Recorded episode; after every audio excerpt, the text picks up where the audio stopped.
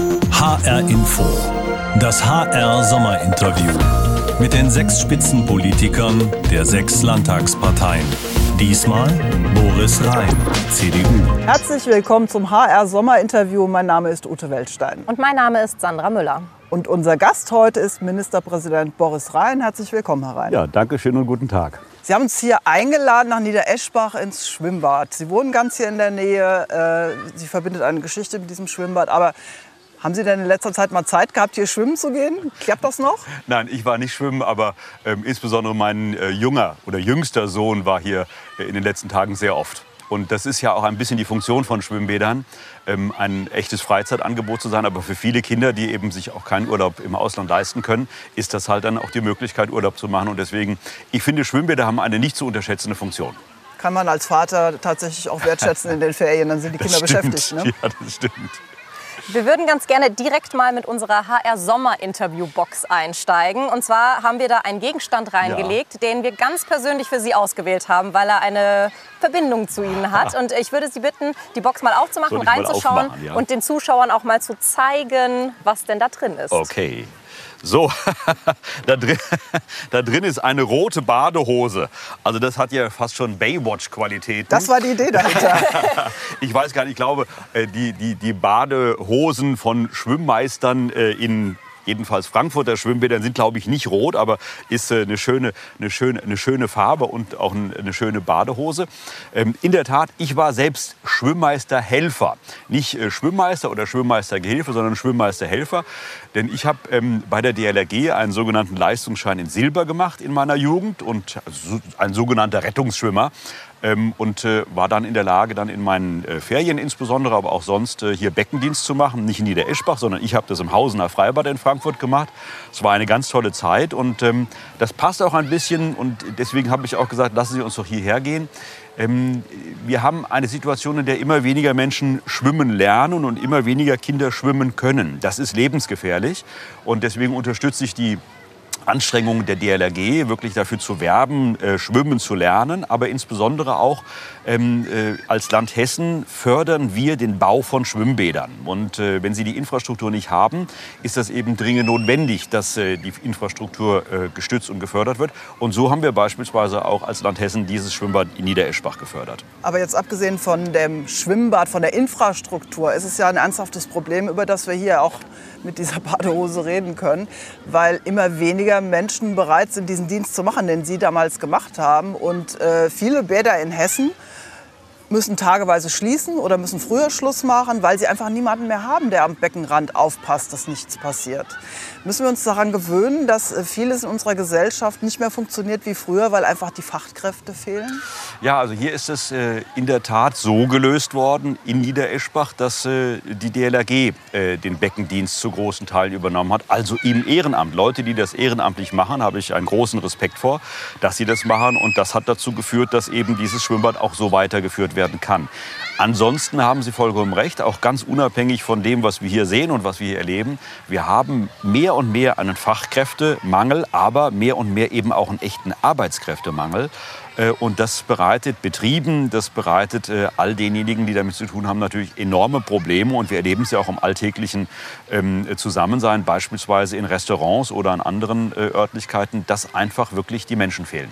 Sie haben es schon angesprochen, der Fachkräftemangel ist nicht nur in Schwimmbädern, sondern bei Erziehern, in der Pflege, äh, am Flughafen haben wir es jetzt auch gemerkt, ist einfach riesengroß. Rächt sich jetzt, dass wir vielleicht in der Vergangenheit zu sehr auf die Kosten geschaut haben, die Kosten gedrückt haben und äh, ja, diese Berufe vernachlässigt haben?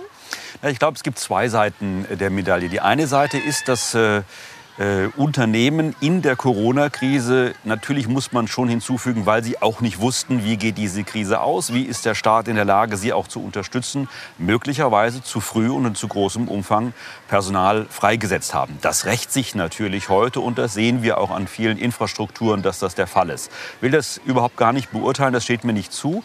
Ähm, aber ähm, wie gesagt, es rächt sich. Und die zweite Seite der Medaille ist, wir müssen stärker werben, insbesondere für ähm, unsere duale Ausbildung. Das ist ein Exportschlager, aber in Deutschland offensichtlich nicht mehr so attraktiv, eben einen Handwerksberuf beispielsweise zu erlernen. Und deswegen haben wir verschiedene Initiativen ergriffen. Ich glaube, wir müssen ein bisschen umparken im Kopf. Viele denken, na ja, das Leben beginnt erst, äh, wenn man ein Abi hat und wenn man studiert. Das ist nicht richtig. Äh, Handwerk hat doppelten Boden, muss man einfach sagen. Und deswegen ist es attraktiv, im Handwerk ähm, einen Handwerksberuf zu erlernen, der eben ja auch sehr vielfältig sein kann, ähm, äh, der hochinteressant sein kann. All das, was wir heute erleben, auch wenn wir diesen Tisch beispielsweise sehen oder äh, wenn wir verschiedene Technik sehen, die Sie im HR anwenden, all das wird durch Handwerk erst möglich. Und deswegen, das ist reizvoll. Ein zweiter Punkt ist, viele junge Leute haben das Gefühl, sie geraten in eine Sackgasse, wenn sie eine solche Ausbildung machen und können dann nichts anderes mehr machen. Das ist falsch. Äh, weil wir ähm, das Bildungssystem durchlässiger gemacht haben, beispielsweise durch den Hochschulzugang für beruflich Qualifizierte. Also das heißt, wenn Sie eine berufliche Qualifikation erlangt haben, können Sie an eine Hochschule gehen. Das eröffnet viele Möglichkeiten. Oder beispielsweise auch der Meisterzugang äh, an den Hochschulen hat dazu geführt, dass das Bildungssystem durchlässiger wurde. Das soll dafür werben, mach erstmal einen Handwerksberuf, es stehen dir dann alle Chancen, alle Möglichkeiten offen. Aber abseits von den Handwerksberufen betrifft das ja auch viele Bereiche der staatlichen Daseinsfürsorge. Also wir haben schon über Pflegeberufe geredet, wir reden über Lehrer, wir reden über ähm, Erzieherinnen und Erzieher, ähm, wir reden auch über Bodendienste am Flughafen, wo man ja auch sagen kann, naja, da äh, hat der Staat ja ein bisschen die Finger drin mhm. als, als Eigentümer des Flughafens. Was sehen Sie da an Möglichkeiten zu tun, dass die Bürger die Dienstleistungen auch in Zukunft noch bekommen, die sie eigentlich erwarten vom Staat? Ja, ähm, wir als Land Hessen sind natürlich ein großer Arbeitgeber, insbesondere was Beamtinnen und Beamte betrifft. Und das ist ein Grund, warum wir als Koalition jetzt eine halbe Milliarde Euro in die Hand nehmen, um unsere äh, Alimentation der Beamten, also die Besoldung der Beamten, ähm, regelrecht zu machen, verfassungskonform zu machen. Ja, und damit, nicht mehr Pfleger und, oder Erzieher. Ja, doch, wir machen aber natürlich uns als Arbeitgeber attraktiv, weil wir natürlich damit auch um Nachwuchs werben und deutlich machen, es ist attraktiv, in einen solchen Beruf zu gehen. Dadurch kriegen wir natürlich möglicherweise mehr junge Leute, die sich entscheiden, den Lehrerberuf in Hessen zu ergreifen. Oder beispielsweise eben auch an den Gerichten. Wir werden die Erbesoldung so optimieren, dass sie konkurrenzfähig ist mit anderen Bundesländern. Auch das wird dazu führen, dass junge Juristen eben nicht in eine Kanzlei gehen, sondern dass junge Juristen ähm, sich entscheiden, beim Staat eben äh, ihren Dienst zu leisten. Aber ich sprach ja auch von Nichtbeamtenjobs. Ja. Ne? Erzieherin ja. zum Beispiel, Bodendienste, Flughafen. Da müssen Sie ja auch was liefern. Ja, bei den Botendiensten muss man natürlich sagen, sind unsere Möglichkeiten sehr äh, äh, eng, weil wir alles, was äh, beispielsweise bei Fraport passiert, äh, am Ende ausschreiben müssen. Es ist ja nicht so, als würden wir einfach auswählen können und könnten entscheiden hier. Aber ich glaube, ähm, dass auch hier sehr klar sein muss, dass man eben, wenn man zu Fraport geht, dass man dort einen sicheren Arbeitsplatz hat, einen attraktiven Arbeitsplatz, der viele Möglichkeiten bietet. Äh, das ist aber dann eben wirklich auch Angelegenheit und Sache derer, ähm, die äh, dort in der freien Wirtschaft beispielsweise ein Unternehmen führen, wie Fraport ein Unternehmen ist. Vom Fachkräftemangel, der, den es hier in Schwimmbädern gibt, äh, würden wir ganz gerne mal auf äh, ja, die Energiekrise schauen, die steigenden Energiekosten. Die hat natürlich auch ein äh, Schwimmbad wie hier. Jetzt kann man sagen, im Freibad äh, kann man bei der Hitze die Temperatur vom Wasser ein bisschen senken. Das freut die Gäste vielleicht auch noch. Im Winter, im Hallenbad wird das Ganze dann schon ein bisschen schwieriger. Was will das Land tun? Wie soll man mit dieser äh, Situation umgehen? Wir haben uns sehr frühzeitig, als äh, uns bewusst wurde, welche ähm, Problematik da auf uns zurollt, entschieden, ein sehr groß angelegtes Energiesparprogramm der Landesregierung vorzulegen und zu erarbeiten. Unser Ziel ist es, 15 Prozent Energie einzusparen in den Landesliegenschaften. Wir haben riesige Landesliegenschaften. Nehmen Sie die Hochschulen, nehmen Sie die gesamten Verwaltungsgebäude, nehmen Sie die Finanzämter, nehmen Sie die Polizeistationen. Äh, hier werden wir die Temperatur runterregeln auf 20 Grad. Das ist die Temperatur, die nach der Arbeitsstättenverordnung zulässig ist in äh, solchen äh, Büroräumen. Das wird schon mal erheblich zur Energieeinsparung beitragen. Wir werden aber auch mittelfristig Maßnahmen ergreifen, wie beispielsweise Heizungssanierungen, Sanierungen unserer Liegenschaften insgesamt, was die Energieeffizienz betrifft. Aber wir fangen nicht bei Null an. Wir haben schon in erheblichen Millionenbeträgen wirklich dafür Sorge getragen, dass unsere Liegenschaften CO2-neutral werden, dass sie energieeffizienter werden. Und wir legen jetzt noch eine Schippe drauf, indem wir äh, für unsere Hochschulen insbesondere ein extra äh, Sanierungsprogramm, äh, was die Energieeffizienz betrifft, auflegen. Das wird schon sehr spürbar unsere Energiebilanz erheblich stärken. Sie sind aber nicht sehr ehrgeizig mit 15 Prozent, denn die Bundesnetzagentur verlangt von uns allen, dass wir 20 Prozent einsparen. Ja. Da liegen Sie aber noch mal ganz ordentlich drunter. Also das ist zunächst einmal unser definiertes Ziel und ich bin sehr sicher, dass wir, wenn wir die ein oder andere Maßnahme noch sehr viel intensiver ergreifen, auch sehr viel mehr sparen können. Wir haben äh, auf dem Energiegipfel bzw. auf dem Gasgipfel der Hessischen Landesregierung sehr intensiv mit der Wirtschaft, mit den Gewerkschaften, äh, mit auch Sozialverbänden darüber diskutiert, was man noch machen kann. Und da ist eine der Bitten gewesen, die Arbeitsschutzverordnung so zu verändern, dass man möglicherweise noch ein bisschen mehr als die 20 äh, Grad ähm, haben kann. Das ist etwas, was wir jetzt diskutieren müssen, auch auf Bundesebene, aber natürlich auch mit den Tarifpartnern. Also das da werden wir uns in Arbeitsstätten 20, also 20 Grad. Sie müssen mindestens 20 Grad haben. Aber wenn Sie beispielsweise bereit wären, schon 19 Grad zu haben, würden Sie noch mal ein Grad mehr einsparen. Und das macht sich natürlich dann am Ende in wirklich jeder Kilowattstunde bemerkbar. Und wir müssen mittlerweile wirklich über jede oder um jede Kilowattstunde ringen. Äh, und dann werden wir auch äh, ganz ordentlich, äh, was die Prozente betrifft und was die Energieeffizienz betrifft, zu Rande kommen. Das ist meine feste Überzeugung. Ich habe das Gefühl aber, dass die Bereitschaft vorhanden ist bei Arbeitnehmern Arbeitnehmern, in der Bevölkerung insgesamt, bei den Bürgerinnen und Bürgern, weil sie den Ernst der Lage erkannt haben. Und ich habe auch das Gefühl, dass ein wirklich ordentliches Gemeinschaftsgefühl dafür da ist, jetzt in dieser Krise, die ja durch einen Angriffskrieg von Russland ausgelöst worden ist, äh, wirklich zusammenzustehen und auch Maßnahmen gemeinsam zu ergreifen.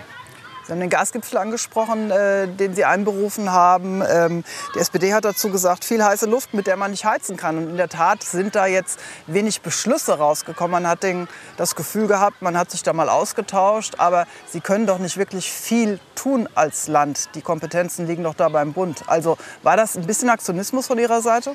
Nein, keineswegs. Und äh, ich meine, das ist ja fast schon Lob äh, von der Opposition und es ist auch ein bisschen Oppositionsrhetorik dabei. Damit muss man, damit muss man, finde ich, als Regierung zurechtkommen. Aber ganz abgesehen davon, dieser Gasgipfel war enorm wichtig. Äh, er ist auch von den Teilnehmern als enorm wichtig äh, äh, empfunden worden und die Teilnehmer waren dankbar, dass sie das, die Möglichkeit hatten, mit dem Präsidenten der Bundesnetzagentur und auch mit Frau Professor Grimm, der Wirtschaftsweisen Frau Professor Grimm und natürlich auch mit der Landesregierung in den Dialog zu treten. Und es war nicht nur heiße Luft, ganz im Gegenteil. Wir haben sehr konkret darüber gesprochen, was zu tun ist, was wir tun können, was wir unterstützen können, auch als Land unterstützen können. Ich habe eben das Beispiel der Arbeitsschutz und der Arbeitsstätten Verordnung genannt. Ähm, es gibt beispielsweise die Möglichkeit, dass wir in den RPs ähm, äh, das Personal an der einen oder anderen Stelle aufstocken, um beispielsweise Genehmigungsverfahren zu beschleunigen und auch Genehmigungsverfahren zu erleichtern. Also ist schon sehr konkret gesprochen worden. Und wenn Sie die Teilnehmer des Gipfels gefragt haben, die haben den als sehr wertvoll erachtet. Und ich denke, ein bisschen mehr äh, Grandezza bei der Opposition würde dazu führen oder die Bereitschaft, das anzuerkennen, dass die Landesregierung hier äh, wirklich seit Anbeginn dieser Krise wirklich äh, sich auf die Hinterbeine gestellt hat. Das hat begonnen damit, dass äh, wir beispielsweise einen Krisenstab eingerichtet haben, einen Krisenstab, der eben nicht nur Kommunikation betreibt. Was macht der denn? Der Krisenstab betreibt zum ersten Kommunikation mit äh, dem Bund, aber natürlich auch mit der Bundesnetzagentur. Und der Krisenstab ist natürlich auch dafür da, dass für den Fall des Falles wir Maßnahmen ergreifen können, wie wir beispielsweise kritische Infrastruktur schützen können. Und der Krisenstab, den wir dort eingerichtet haben in Sachen Gas, arbeitet eng zusammen mit dem ständigen Krisenstab im Innenministerium, der jederzeit hochfahrbar ist. Übrigens etwas, was es sonst so nirgendwo in Deutschland gibt. Dann hat äh, Tarek Al-Wazir, der Wirtschaftsminister, sehr früh begonnen zu sprechen äh, mit den Verbänden. Äh, auch das war dringend notwendig. Und ich selbst habe dann mit der kommunalen Familie äh, eine entsprechende Runde gehabt, äh, weil wir beispielsweise auch darüber diskutieren müssen, ob wir für Stadtwerke einen Schutzschirm errichten müssen. Ich bin der festen Überzeugung, dass Stadtwerke systemrelevant sind und dass wir uns um Stadtwerke kümmern müssen. Das sieht die Bundesregierung beispielsweise so nicht. Und deswegen ist unser Appell an die Bundesregierung, sie müssen das überprüfen, äh, was sie da ablehnen. Denn es ist falsch, Stadtwerke nicht als systemrelevant anzuerkennen und dann eben beispielsweise wie Unipa zu schützen. Bei der Frage der Energie geht, ist natürlich auch in der Diskussion die Frage der äh, Atomreaktoren, ob man die wieder hochfährt. Ja, nein. Wie stehen Sie dazu? Ja, das muss man, glaube ich, sehr differenziert sich anschauen. Also zunächst einmal geht es äh, um den sogenannten Streckbetrieb. Beim Streckbetrieb bin ich der festen Überzeugung, es ist notwendig, jetzt in den Streckbetrieb zu gehen. Äh, wir haben drei Atomkraftwerke, die verblieben sind, die 10 Millionen Haushalte versorgen können. Ich finde, das darf man nicht unterschätzen, was das bedeutet. Wir sind nicht mehr in der Zeit, wo wir den Luxus haben, Optionen auszuschließen, sondern es gibt nicht mehr viele Optionen und die Optionen, die wir haben, müssen wir nutzen. Und deswegen ist jetzt nicht die Zeit für Ideologen, sondern jetzt ist die Zeit für Ingenieure und damit komme ich zum zweiten Punkt. Alles Weitere, was möglicherweise im Zusammenhang mit äh, Kernkraftwerken steht, ist jetzt eine Frage, die wirklich die Experten klären müssen. Was ist möglich, was ist nicht möglich und wie können wir damit umgehen. Was ich aber trotzdem glaube, auch aus den Diskussionen der vergangenen Jahre heraus, ein Zurück zur Kernkraft, so wie viele jetzt darüber diskutieren, wird es höchstwahrscheinlich nicht geben. Aber im Augenblick müssen wir alle Optionen prüfen, wie wir durch diese Krise kommen, die möglicherweise diesen und vielleicht sogar auch nächsten Winter dauern wird. Die Länder wollen ja mitreden, äh, wenn es darum geht, wem wird zuerst das Gas abgedreht, wenn es wirklich hart auf hart kommt. Wenn Sie es zu entscheiden hätten, was würden Sie dann machen? Müssten bei Ihnen die Privatleute auf das Heizen unnötiger Zimmer verzichten? Verzichten, damit die Industrie weiterlaufen kann? Würden Sie einzelne Industriebetriebe abschalten? Das ist Wie eine, sieht das aus, wenn Frau Sie damit reden? Eine so unglaublich schwierige Frage. Ich glaube, Sie haben es ja auch erlebt, äh, wie auch der Präsident der Bundesnetzagentur, die am Ende dann die Entscheidungen zu treffen hat, weil äh, die regulatorischen Bedingungen setzt die Bundesnetzagentur und der Bund, wie auch er darauf reagiert hat. Am Ende hängt natürlich in unserer Wirtschaft unglaublich viel äh, aneinander und zusammen, sodass wenn Sie einen kleinen Betrieb beispielsweise abschalten würden, in Anführungsstrichen, der Pfropfen für eine Flasche von Medikamenten äh, herstellt, möglicherweise würde das dazu führen, dass dieses Medikament nicht mehr vertrieben werden könnte. Also da muss man wirklich jede Kleinigkeit bedenken bei einer solchen Entscheidung. Deswegen ist das sehr schwierig. Und Sie haben nach den Privathaushalten gefragt. Meine Wahrnehmung ist, dass gerade in den Privathaushalten mehr und mehr das Bewusstsein wächst, was da auf uns zukommt, auch wegen der eigenen Kosten, die Privathaushalte haben. Und äh, insoweit ist jeder gut beraten, für sich zu Hause zu entscheiden, wie er beispielsweise damit umgeht, den ein oder anderen Raum, den man eben nicht so häufig benutzt, eben nicht so zu beheizen, als würde man ihn dauerhaft benutzen. Und da setzt jeder seine Prioritäten. Und das wird am Ende natürlich in dem Rat und das wird natürlich insbesondere durch die Experten in der Bundesnetzagentur entschieden werden müssen. Wir Länder werden selbstverständlich mitreden, wie wir bei allem mitreden. Müssen wir uns irgendwie darauf einstellen, dass am Ende im Winter vielleicht Einrichtungen geschlossen werden, wie zum Beispiel die Schulen? Letztes Jahr wegen Corona, dieses Jahr wegen äh, der steigenden Heizkosten, dass man einfach sagt, Schulen zu, lieber Homeschooling wieder? Nein, also das äh, kann ich, glaube ich, äh, für Schulen sagen betreffend Corona und betreffend Energiekrise. Ähm, nichts liegt uns ferner, als Schulen zu schließen. Wir wollen, dass Schülerinnen und Schüler in die Schulen gehen können. Wir hatten eine extreme Ausnahmesituation äh, zuletzt, äh, in der eben es zu einem, ich nenne das mal Lockdown von Schulen gekommen ist. Das wollen wir selbstverständlich ausschließen. Schülerinnen und Schüler wollen in die Schulen, äh, Schülerinnen und Schüler müssen in die Schulen. Und ich will auch das hinzufügen, auch wegen der aktuellen Diskussion, die wir in Corona-Fragen äh, führen. Aus meiner Sicht äh, ist es jetzt mal an der Zeit, Schülerinnen und Schüler in Ruhe zu lassen. Die Schülerinnen und Schüler haben in dieser Krise enorm zurückgesteckt. Schülerinnen und Schüler sind nicht der Treiber der Pandemie gewesen, ganz im Gegenteil. Und deswegen will ich sehr deutlich sagen, es reicht nicht aus, wenn die Bundesregierung jetzt ein Infektionsschutzgesetz vorliegt, äh, was in der ersten und vierten Klasse sagt, sie müssen keine Masken tragen, sondern aus meiner Sicht gilt das selbstverständlich auch für die weiterführenden Klassen. Sie haben es angesprochen, Corona. Lassen Sie uns auch noch mal darüber sprechen. Da wird jetzt schon darüber gestritten, welche Eingriffe eben möglich äh, sein sollen. Ähm, wenn wir beim Thema Maskenpflicht sind, da wird darüber diskutiert, dass man der vielleicht nur entgehen kann, wenn man frisch geimpft ist. Also wird es vielleicht darauf hinauslaufen, dass wir uns jetzt alle drei Monate regelmäßig impfen lassen. Das muss im Bundesrat am Ende eine Zustimmung finden. Würden Sie dafür stimmen? Ach, auch hier muss ich ganz ehrlich sagen, ich glaube, mancher Bundesminister wäre manchmal gut beraten, dreimal nachzudenken, bevor er äh, die ein oder andere Idee äußert. Meinen Sie Herrn Lauterbach? Ich meine damit ganz konkret den äh, so sehr sympathischen, aber doch manchmal sehr in der Art und Weise kreativen Geiste äh, Karl Lauterbach. Äh, manchmal ist es vielleicht auch besser, die eine oder andere Idee, die man hat, nicht sofort zu äußern, sondern auch mal mit Experten zu diskutieren. Der Mann hat eine hohe Expertise, gibt es gar keine Frage. Die will ich ihm auch gar nicht absprechen. Aber was das betrifft, äh, und insbesondere was das Impfen betrifft, verlasse ich mich dann doch lieber auf die Experten, die wir bundesweit dafür haben. Und die haben dazu eine sehr klare Meinung und dieser Meinung schließe ich mich an. Also werden Sie im Bundesrat das nicht mittragen, wenn ich Sie richtig verstehe? Nein, wir sind jetzt ja dabei, ähm, über die Vorschläge zum Infektionsschutzgesetz äh, zu diskutieren. Ich will vorwegschicken, ich bin zunächst einmal sehr glücklich, dass endlich etwas vorliegt. Weil am 23.09. läuft das Gesetz aus. Wir haben keine Rechtsgrundlage bislang gehabt als Länder. Und der Bund hat ja die Länder wissentlich und willentlich aus der Verantwortung rausgedrängt. Das war vollkommen falsch. Äh, und deswegen bin ich froh, dass wir jetzt wieder miteinander darüber reden, wie wir dieses Infektionsschutzgesetz gestalten. Und das wird jetzt in den nächsten Wochen darauf ankommen. Es laufen jetzt die entsprechenden Konferenzen. Gesundheitsministerkonferenz ist gelaufen. Es läuft äh, die äh, CDS, also die Chefs der Staatskanzleienkonferenz. Und dort werden wir wirklich jeden Punkt Punkt für Punkt erörtern. Und dazu gehört natürlich auch das Thema. Ich drehe es mal rum. Wenn Sie das Infektionsschutzgesetz zu machen hätten, welche Maßnahmen würden Sie denn noch für notwendig halten für den Herbst? Ich würde alle Maßnahmen für notwendig halten, die in der entsprechenden Lage angemessen sind. Zum Beispiel? Äh, beispielsweise können Masken immer ein gutes Mittel sein. Das haben wir gelernt und ich finde, die Masken sind auch ein geringfügiger Eingriff, beispielsweise im öffentlichen Personennahverkehr. Ich habe meine Meinung und meine Haltung zu den Schulen geäußert und äh, dazu stehe ich auch. Und äh, ich sage das auch als Vater von Kindern und äh, als jemand, der durchaus erlebt, wie Eltern und Kinder die Situation erlebt haben das ist das aller, allerletzte Mittel, wenn wir wirklich nicht mehr mit der Lage zurechtkommen. Aber nochmal, Kinder sind nicht der, sind nicht der Pandemietreiber gewesen, sondern äh, sie haben wirklich ihren Beitrag geleistet. Eine andere Frage ist, wie wir mit dem Impfen umgehen. Jetzt nicht äh, über diese Frage, in welchen Abständen und wie schnell und wie viel, sondern ähm, sind wir in der Lage, sehr schnell unsere Impfinfrastruktur aufzuziehen. Und das sind wir in Hessen. Wir sind in der Lage, einen Omikron angepassten äh, Impfstoff zu entwickeln. Wir sind in der Lage, ähm, äh, entsprechend auch unsere Infrastruktur wieder hochzuziehen. Das heißt also Impfzentren hochzuziehen, mobile Teams hochzuziehen. Das ist wichtig und das machen wir. Wenn ich Sie richtig verstehe, ist jetzt das einzige Instrument, was Sie in diesem viel äh, beschworenen Instrumentenkasten haben wollen, die Maskenpflicht. Nein, Nein, natürlich nicht. Also es ist ja nicht, es ist ja nicht unklug, ja, ob man jetzt mit Winterreifen und Schneeketten äh, das umschreiben muss, ist eine Frage, äh, die die Öffentlichkeitsarbeiter der Bundesregierung äh, zu beantworten haben. Aber selbstverständlich gehören natürlich auch äh, im Falle des Falles ähm, äh, Abstandsregelungen dazu, äh, die wir möglicherweise wieder ergreifen müssen.